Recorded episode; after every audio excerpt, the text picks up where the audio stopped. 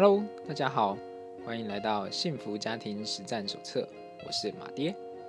今天想要来聊的主题呢，是伴侣之间，甚至夫妻之间，到底该不该有秘密呢？那你们之间是不是可以保有自己的隐私？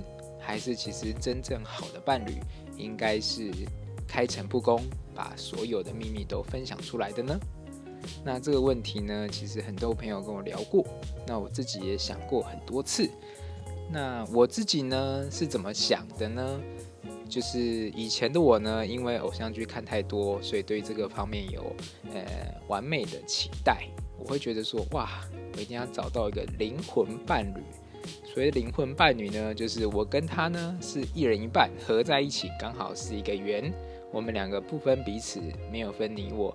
你就是我，我就是你，这样子，我们应该要非常的，就是密切结合，跟一眼就可以了解对方在想什么，是一个非常密切的存在，这样子。所以呢，我对于伴侣呢是有就是莫名的幻想的。那长大之后呢，才发现其实呃两个人之间呢，从朋友到知己，到伴侣，甚至到呃成为夫妻，成为家人。它的概念呢，比较像是，呃，两只燕子一直一同飞行。我们决定了要一起去到一个方向，并且这一路呢会结伴前行。然后我们有一些约定，有一些默契，有一些共识，然后也有很多的认识。所以呢，我们当遇到大风大雨、大太阳的时候呢，我们互相扶持。有时候，呃，我会飞在前面帮你挡风遮雨。有时候我累了，换你飞在前面为我，就是就是挡风一下这样子，大家互相。所以呢，他呢就是是两个互相前行的人，就是对我来说伴侣是这样子的。那用另外一个概念呢，我们可以去思考，它很像是两个圆圈，人跟人之间就很像两个圆圈，它开始有了交集。我们可能是成为朋友，或是同学，或者是同事。甚至成为伴侣，那那个交集的面积就会越来越大。好，那我觉得呢，到底该不该有隐隐私呢？我是认为，其实呃，重点不在于有没有隐私，我们可以来思考一下，我们为什么在意对方不把全部的秘密告诉告诉我呢？难道对方把他所有的秘密跟你讲，你就会有安全感吗？你在意的是安全感这件事情吗？就是对方愿意把自己全盘托出，代表他完全信任你，所以你会对他有安全感，是因为这个原因吗？呃，我自己会觉得没有必要。为什么呢？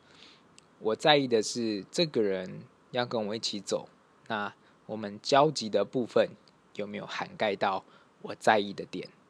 就是很多人说的三观，我们的三观到底有没有合，就是关键的这样子。所以呢，我在。呃，找到我老婆呢？之前呢，我是有好好列下，我觉得要跟我一起走一辈子的另外一半，他必须要有的一些原则跟标准。呃，不是像外面说的什么哦，选老婆啊，要选另外一半啊，要多漂亮啊，然后身价有多好啊。就是我在意的点是，这个人呢，是不是道德标准是高的？他有一些道德底线。那他也注重一夫一妻，然后呢，他是不是善良跟有爱的？再来呢，他愿不愿意沟通？他是不是自我提升意识很强？然后呢，是不是呃语言连接上跟就是在小孩教导上面都是有呃意愿提升的，并且是有爱的？然后，然后是对家庭很尊重的，然后是很重视家庭的，等等，所以。这些部分呢，我会觉得，然后对于金钱的想法呢，不会是挥霍的，它是有呃好的认知跟好的连接的，所以有一些部分呢，呃，我会这些是我在意的价值观，这些是我认为它跟我必须要有共同价值观的部分，它很像是两个圆的交集中呢，钉上了柱子，这些柱子呢，会让这些。两这两个圆的交集不会有太大的变动，因为你看哦，我们从小到大是不是有很多的朋友，在同一个时空里面呢会一起玩？可是当我们换了时空之后呢，例如说你的高中同学、国中同学，在就学期间呢，你们会一起玩。同事呢，在这个公司工作的时候，你们这些同事会一起玩。可是当你离开了这个学校，离开了这个职场之后呢，你们还会常常联络吗？可能会渐渐因为换了生活环境，没有共同的语言、共同话题了，你们会渐渐的，你们的交集圈会越来越小，越来越小。所以呢，那伴侣之间呢，不会因为你的隐私公开越大，你们的交集就，你们的信任度就越高。真正的关键在于你们的信任度，在于你们之间的交集的时候，有没有把那些原则跟你们的共同价值观钉在你们的交集处上。你们就会越来越好，所以这个是我认为，呃，人与人之间、伴侣之间、夫妻之间，该不该有隐私，该不该有秘密？我认为，呃，有也可以，没有也没关系，因为重点在于，例如说有一个很重要的原则叫诚实，他还有诚实的这个原则就好了，他可以不用说谎，他有些秘密，他可以告诉我，哎，这是我的秘密，我可能需要保留这个秘密，OK。他是诚实的，而且他是善良的，他有道德标准，那我就会尊重他。他不跟我讲，我也会认为他是爱我的，我也会认为他可以跟我走一辈子。所以原则会比秘密跟隐私重要很多。嗯，所以这是我对于原则的看法。那另外呢，你们要怎么样达成原则的共识呢？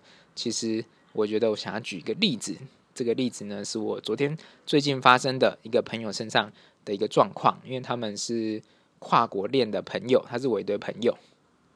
他们发生什么事呢？因为他们感情谈得很好，然后也准备要结婚了。那呃，女方呢会想要来这边台湾这边一起生活，所以呢，他们在讨论是不是要买房子这件事情啊。因为男方也很有责任感，他说：“哎，既然你都愿意过来我的国家了，那我一定要给你一个安全感。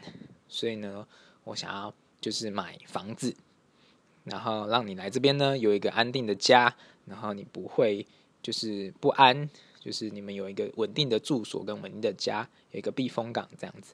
那你过来的时候，你也可以很风光，就是啊，我男我我的男人帮我准备了一个房子，嗯，那这是男生的想法，就是他的男生的责任感这样子。可是他们在沟通的过程中会有出现的障碍，因为女方会对于这方面没有概念，他会觉得。啊，你男生你想要买房子，OK，没问题，很棒啊，很好啊，有房子很好啊，那交给你处理这样子，就是那到时候要付贷款的时候大家一起付，他的想法就很简单。可是呢，男生就会开始不爽了，因为这是我们一起的事情，那我们要在计划，那你为什么你甩头就没有想要参与讨论？他就会觉得啊，不被重视，我明明都是为了你，可是你居然没有重视我们要一起做这件事情，这样子。那这个过程呢，就是他找我讨论。那我呢，听完呢，我就问他说：“就是来，那你想你们想要买房子这件事情呢，是他也觉得他嫁过来之后要有一个房子属于你们的房子，你们才会有安全感，还是是他跟你结婚他就会安全感？就是那买房子这件事情是你想买，还是你们两个有达成共识，想要一起买？嗯。”那会不会是女方觉得有房子也好，没有房子也没有关系，只要你们生活在一起，就是开心的了。就是我问了这几个问题之后呢，那他们就意识到了，哦，原来他们在于买房上面并没有达成共识，因为有可能是男方希望给对方安全感，可是女方其实并没有这么在意有没有房子这件事情。所以呢，我就跟他们分享说，来，那你们可以去聊一聊，到底。房子对于你们两个的意义是什么？如果真的这么重要，那你们两个就可以坐下来好好讨论。那看你们要怎么经营起这个自己的家。那如果双方并没有都这么在意房子，那其实也不用这么纠结。你们可以把你们在意的点讨论出来。例如说，你们注重生活品质，那你们就是因你们两个都很有赚钱的能力，那你们可以常常换房子租。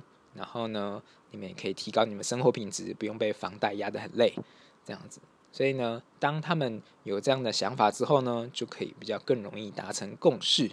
那两个人之间有共识之后呢，就会越来越容易会有信任感，因为呢，你们在很多的事情上面呢，会讨论，会找出彼此的共同点。